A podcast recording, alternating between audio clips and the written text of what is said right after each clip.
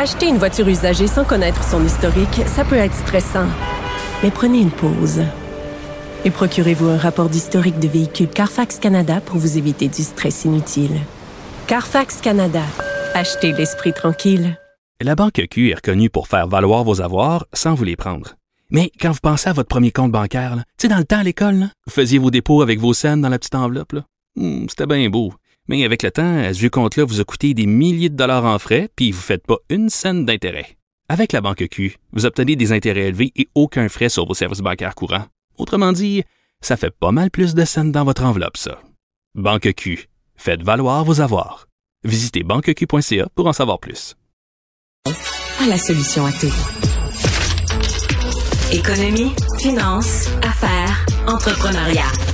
Francis Gosselin. Bonjour Francis. Salut Mario. Alors, euh, la Fed hier aux États-Unis, la Banque centrale européenne ont remis le bordel dans les marchés, dans les marchés boursiers où il y avait un petit peu, on va dire, des, des traces, des petites traces d'optimisme s'est installé novembre, décembre, mais là, euh, c'est reparti. Oui, ben en fait, euh, des stratégies différentes et des résultats différents, Mario, euh, mais c'est surtout en Europe là, que ça fait euh, le plus mal. Là. Ça a été la pire journée boursière depuis depuis six mois, en fait, en Europe aujourd'hui. Puis aux États-Unis, je viens de lire que c'est depuis trois mois. Ouais, ben c'est ça. Aux États-Unis, c'était une moins bonne journée, mais euh, en Europe, là, ça vraiment, on parle des, baisses de presque 3,5 en, en, en, Allemagne et, en Italie pour une seule journée. Euh, Londres, c'était plus modeste, mais donc faut dire que la stratégie de la Banque d'Angleterre euh, a été de ralentir l'augmentation des taux. Donc on y on y va un petit peu plus tranquillement, là, Mario, que, que, que ici, par exemple, aux États-Unis. Euh, et donc ça, ça a créé tout des remous. L'ensemble des, des places boursières mondiales a été en recul aujourd'hui. Donc, c'est c'est signe là, que en fin d'année 2022, euh, euh, les, les, les, marchés, donc les investisseurs euh, boursiers là, sont sont pas très optimistes là, pour l'année qui s'en vient mais, avec ces Mais il y a deux trois grosses affaires. Là. D'abord, tout a été revu à la baisse pour ce qui est des, des, des croissances économiques de l'année prochaine, tout ça. Deuxièmement, hier, Jerome Powell aux États-Unis a laissé entendre, ben non seulement il augmente d'un demi point les taux d'intérêt, mais il a laissé, il a dit c'est pas fini, ça va augmenter encore en 2023. Fait que, il y a comme plusieurs signaux décourageants, me semble. Effectivement, donc euh, c'est vraiment la, la, c'est comme si euh, je, je, je, crois comprendre qu'ils ne se coordonnent pas tant que ça, mais c'est comme la somme de toutes ces décisions et de toutes surtout ces annonces, euh, Mario. Puis comme tu viens de l'évoquer, le ton qui est utilisé par les banquiers centraux qui qui règlent, bien évidemment, ils ont, un, ils ont un métier qui est de régler le taux directeur, la masse monétaire, mais ils, ils utilisent évidemment le langage là, pour décrire ce qu'ils voient dans leur, leur, leur boule de cristal, si on peut dire comme ça et, euh, et, ça semble être assez négatif. Donc, ce faisant, ils, ils contribuent là, à, à, un petit peu euh, à, faire mal, évidemment, au marché boursier, aux ménages, etc. Mais encore une fois, certains diront que ce traitement choc-là, Mario, est nécessaire là, pour en finir avec cette période d'inflation plus élevée. faut dire que dans la zone euro, l'inflation est, pire qu'ici. on parle de, de, taux de 10, 12% dans certains euh, pays. Euh, et donc, effectivement, là, ils sont loin d'avoir gagné cette, cette guerre-là du côté outre-Atlantique, Mario. Hmm. donc, c'est c'est pas c'est pas un jojo aujourd'hui, comme je te dis, sur les, différentes places de marché. Et je regardais ça tout à l'heure, donc certains titres qui ont perdu euh, du 7, du 8 dans la journée. Donc, euh, les, les 3,5% ce sont des moyennes. ouais. Euh, le, le cabinet de consultants qui fait beaucoup d'affaires gouvernementales, McKinsey, qui a été consulté, là, qui était dans l'actualité ici, consulté par le gouvernement pendant la pandémie, etc. Mais là, en France, c'est devenu un gros scandale. Il y a eu donc perquisition.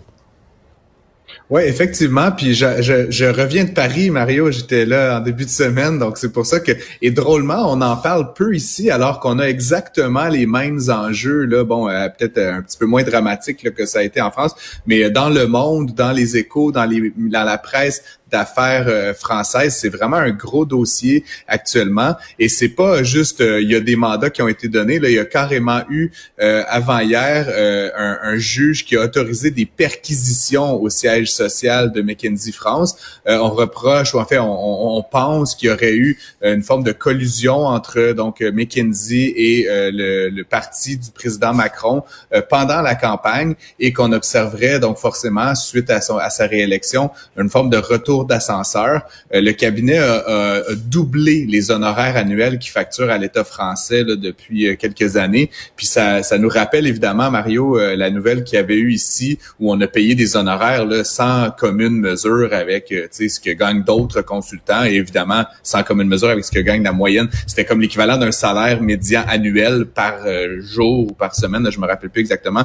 mais donc encore une fois, on, on, parle d'un cabinet étranger qui vient conseiller évidemment donc des gouvernements euh, locaux. Puis ce qui ajoute à l'injure, Mario, euh, en France en particulier, c'est que McKinsey avait un stratagème fiscal de contre-facturation, etc., qui leur permettait de ne pas payer d'impôts en France. Fait que non seulement ils ont empoché près d'un milliard de dollars d'honoraires de l'État français, mais ils ont payé zéro dollar oh. d'impôts sur ces revenus-là. Donc c'est un petit peu fâchant pour le public. Puis évidemment, ça met M. Macron et l'ensemble de l'appareil euh, gouvernemental et du parti de M. Macron un peu dans l'eau chaude. On va voir ce que les perquisitions vont révéler. McKinsey assure évidemment collaborer pleinement avec les autorités euh, publiques, mais euh, possiblement qu'on va découvrir qu'il y, a, un petit peu justement de ce que j'appelle, comme je te dis, un retour d'ascenseur. et donc qui, touche beaucoup d'États. Puis donc je me demande si à un moment donné, il va pas y avoir comme une espèce de dossier mondial sur l'influence que ce cabinet-là a et, et qui pompe évidemment de l'argent public à des, à des honoraires, comme je te dis, complètement démesurés de l'argent public euh, vers des poches mais privées. il y a aussi la question, euh, je veux dire, euh, quand on paye, comme on dit, quand on paye, c'est une chose, mais si tu payes pour de la qualité, mais non, mais dans le sens, est-ce qu'ils connaissent ça? Est-ce qu'ils sont des consultants si exceptionnels pour que quand même plusieurs, pas tous, mais plusieurs gouvernements du monde font appel à eux en situation de crise? Mais tu sais, les gens qui travaillent là pour avoir de la de, l'expérience de crise, de gestion de crise gouvernementale, faut que tu ailles au plus haut niveau des gouvernements toi-même. Et ça se peut là, que tu des meilleures têtes se ramassent toutes là. Des fois, non. Là. Moi, j'ai vu en communication des consultants qui étaient qui étaient des bons à rien, là, qui connaissaient rien là-dedans, là, qui, qui avaient des gros jobs, qui avaient conseillé. Euh, mais tu sais, ils étaient pas vraiment bons, là. Euh, ben, il y a deux choses là-dedans, Mario. La première chose, c'est qu'effectivement, euh, tu sais, comme je dis souvent euh, moi-même dans, dans ma pratique professionnelle, when you pay peanuts, you get monkeys. Là, fait que c'est sûr que si tu payes pas, tu vas avoir les moins bons. Après, c'est sûr que si tu payes plus cher, tu risques d'avoir des meilleurs consultants, des meilleurs avocats, des meilleurs comptables. dans n'importe quel service professionnel, effectivement, il y a une certaine relation entre la tarification et la qualité du service rendu. Par contre, Mario, comme je te dis, les honoraires qui sont facturés, donc comme je te dis, là, je viens de chercher 30 2000 dollars par semaine, tu comprends? Je veux dire, il y a, je, je, peux pas comprendre que ces gens-là sont peut-être meilleurs, mais tu sais, je suis allé euh, moi-même à HEC avec des gars qui sont chez McKenzie, ils étaient pas cinq fois plus intelligents que moi, là, tu sais, à un moment donné, il y a, il y a ça. Et donc, mais, mais à la limite, chacun a ses pratiques commerciales. des fois, le prix fait, partie de la qualité. L'enjeu qu'il y a là, Mario, c'est que euh, là, on parle quand même de situation où euh, McKinsey aurait aidé M. Macron à être élu. Comment est-ce que ça a été négocié? Non, ça, c'est une autre affaire. Est-ce que c'est des fonds privés? Puis après ça, comme j'appelle le retour d'ascenseur, qu'on donne des mandats à des, à des, des honneurs comme ça, because il y a eu de l'aide pendant la campagne. Puis je veux dire, on l'a vu plus récemment ici à la Caisse de dépôt et placement du Québec. C'est des anciens de la CDPQ qui sont rendus chez McKinsey ça, ça cette idée que les Américains appellent de revolving door, où on passe du public au privé, au public, puis finalement, c'est cette espèce de jeu d'influence où on se donne des jobs parce qu'on se donne des contrats. Ça, pour moi, Mario, ça mérite euh, des enquêtes, puis éventuellement, il y a peut-être rien là, mais il y a quand même un soupçon éventuellement de conflit d'intérêts, c'est là où la, justice française souhaite faire la lumière sur la question. Je voyais des, articles de la presse économique américaine qui parlaient, en parlant de Tesla, quand même une grande compagnie qui fabrique des véhicules, qui appartient à Elon Musk, mais on parlait à, propos de Tesla, on disait son Twitter problem.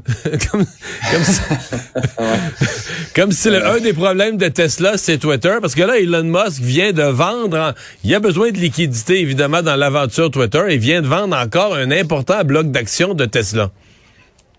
Yes, ben on parle d'environ 4 milliards de dollars, de 3,6 milliards. Mais là, il faut que tu vendes plus d'actions qu'il y a quelques mois pour avoir ton 4 milliards, parce que chaque action vaut beaucoup moins là. L'action, oui, effectivement. mais bon, ceci dit, M. Musk là est un peu prisonnier de cette spirale. rappelons qu'en avril, il avait vendu pour 8 milliards. Puis tu sais, c'est milliards. en, en juin, je pense, ou en août, il avait vendu pour un autre 7 milliards, puis encore un 4 milliards. Il y a quelques petits éléments là-dedans. Mais la première question, c'est pourquoi est-ce qu'il Donc, tu sais, c'est lié peut-être à, sa, son intérêt pour Tesla ou à sa volonté d'explorer d'autres projets. Puis bon, on le sait depuis euh, cet été, euh, Monsieur Musk là, est, est, s'est amouraché, là, puis a finalement closé l'entente sur, sur Twitter. Donc, on se demande s'il est pas en train de vendre de manière un peu obligée. Hein. Puis rappelons que dans le financement euh, du, du, deal avec Twitter, il y avait une proportion de dette là, de près de 13 milliards de dollars sur les 44 milliards. Puis là-dessus, il y a un 3 milliards qui lui coûte près de 12 d'intérêt par année. Là. Fait que 350, 400 millions juste en intérêt. Fait que selon certains, la vente d'actions de Tesla euh, servirait à atténuer la pression de la dette sur Twitter. Mais ultimement, les actionnaires de Twitter, euh, les gens qui sont euh, amateurs de cette de cette marque-là, pose la question, est-ce que ça vaut la peine de vendre des actions, d'envoyer des signaux marché, en dompant des actions comme ça à, grand volume euh, et de mettre en péril le manufacturier automobile pour sauver un, média social dont, en tout cas, dont certains se foutent complètement. Là. Tu comprends, quand tu es investisseur dans Tesla, tu pas nécessairement d'intérêt pour, pour les affaires de Twitter. Et donc, il y a de nombreux actionnaires de Tesla qui commencent à un peu exiger des comptes. L'autre élément, c'est que généralement, Mario, quand des fondateurs et des PDG comme ça vendent des actions, ils l'expliquent, ils programment, ils disent comme ça. Ça fait en sorte qu'il n'y a pas comme une grande quantité d'actions qui se trouvent disponibles soudainement sur le marché. Monsieur Musk agit de manière presque cavalière, en tout cas de manière totalement non planifiée. Fait que c'est comme soudainement, on apprenait hier qu'il avait vendu 4 milliards de dollars d'actions, mais il a, il a pas dit quand, il l'a pas dit d'avance, il explique pas pourquoi. Fait ça donne des drôles, au marché, ça donne des drôles de signaux. Et donc, ça inquiète quand même un certain nombre de personnes. Après, il y a la question de son focus, là, mais bon, il gère sa vie comme il veut. Mais tu sais, tu as quand même un manufacturier de véhicules électriques qui est le leader dans sa catégorie, qui va de mieux en mieux depuis quelques années, puis tu l'abandonnes pour aller réparer des histoires de tweets. Tu sais, c'est un petit peu dommage, selon certains, d'être hors focus comme ça. Mais après, comme je dis, je, je suis pas là pour lui non, dire il est maître de, il est maître de ses journées et de sa vie. Il est maître de son destin. Un petit fun fact, il est maintenant deuxième homme le plus riche de la planète euh, en raison de la, de la perte de valeur de Tesla notamment. Euh, le français Bernard Hérault s'est passé devant lui, là, qui est le, fondateur et propriétaire de LVMH et d'autres euh, entreprises dans le domaine de, du luxe et de la mode. Donc, euh, donc voilà, ça, en est fini du triomphe, mais je pense qu'il peut quand même payer son épicerie en fait. Je pense qu'il est correct. Merci Francis, à demain. Bonne journée à demain.